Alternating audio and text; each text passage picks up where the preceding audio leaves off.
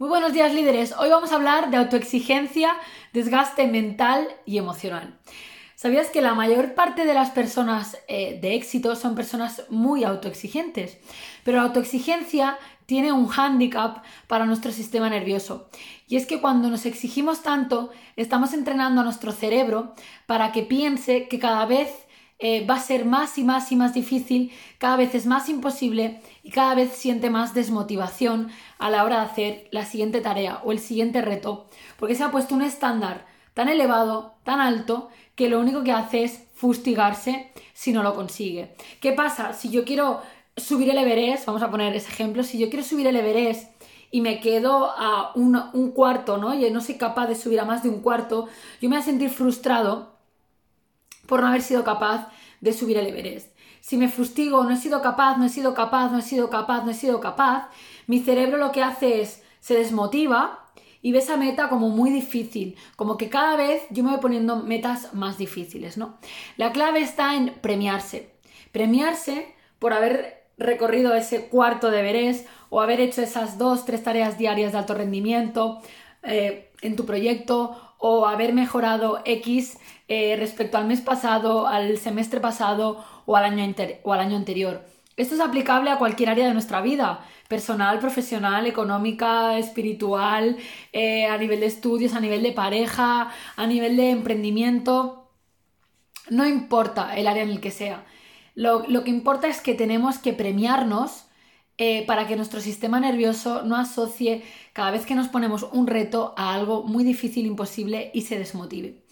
El exceso, el exceso de autoexigencia eh, fue algo que me acompañó a mí durante muchos, muchos, muchos, muchos años, desde muy chiquitina, y es que los patrones de autoexigencia muchísimas veces están creados por cosas que escuchábamos cuando, era, cuando éramos pequeños, ¿no?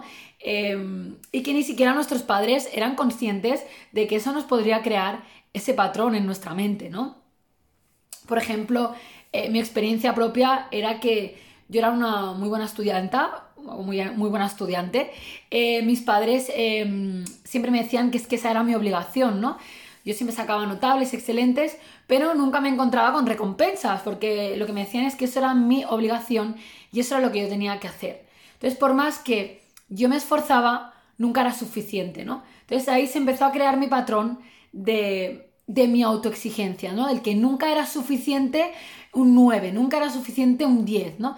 Y ahí se fue creando mi sensación eh, de nunca ser nada suficientemente bueno o suficientemente perfecto, ¿no?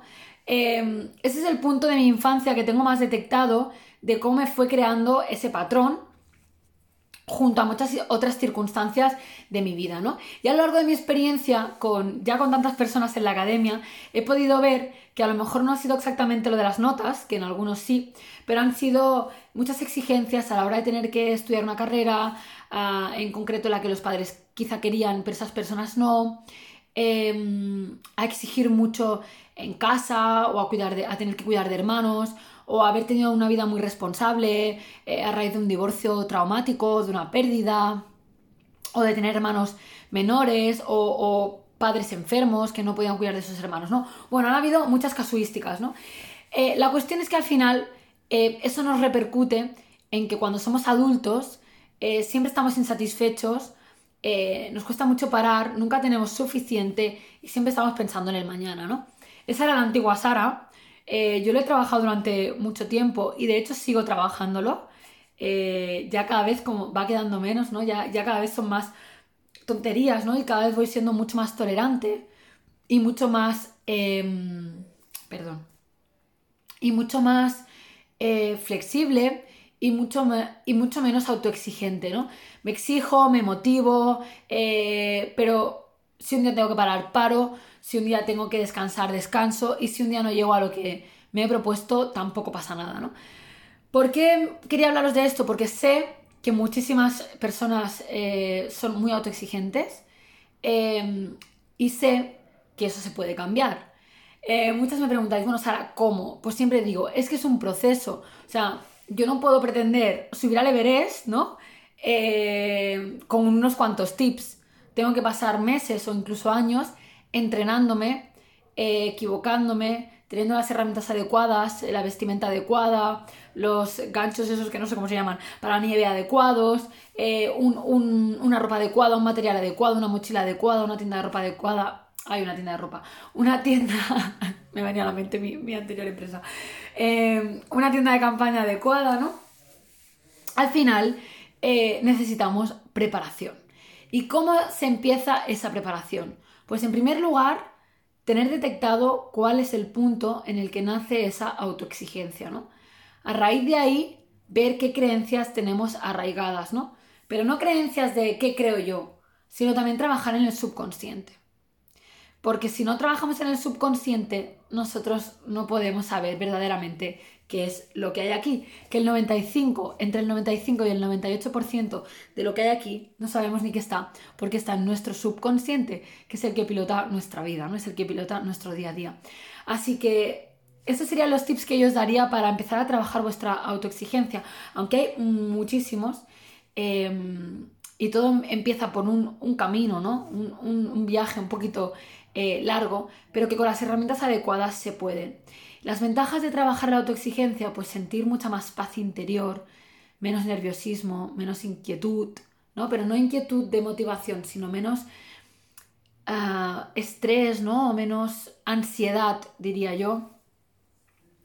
Eh, mucha más calma mental, aprender a desconectar, aprender a parar, encontrar el equilibrio en los hobbies, en aquello que nos gusta y ponernos metas que nos motiven, pero no metas imposibles, pero sobre todo premiarse. Premiarse por cada vez que uno hace las cosas bien, en vez de decir, es que qué mal lo has hecho, es que esto no te ha salido, es que, pues qué bien, hoy lo he hecho mejor que ayer, ¿no? O qué bien, hoy he respondido mejor eh, a esta persona que ayer, o qué bien, hoy la cena me ha salido mejor que ayer. Así que yo os animo a que si sentís que la autoexigencia os, os duele en vuestra vida, porque a mí llega un punto en el que, bueno, era la causante de mi estrés, mis diarreas, mis estreñimientos, mis dolores de cabeza, eh, mi ansiedad, em, el hablar rápido, el ir rápido a todos los sitios, el querer llegar a todo, el querer complacer a todos. Por, por, mezclar esa autoexigencia con esa necesidad de complacer siempre a los demás.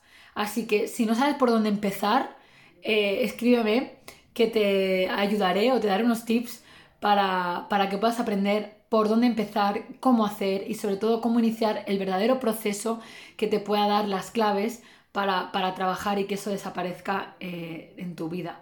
Así que nada, te mando un besito enorme y espero que te haya gustado este vídeo. Un abrazo, líderes.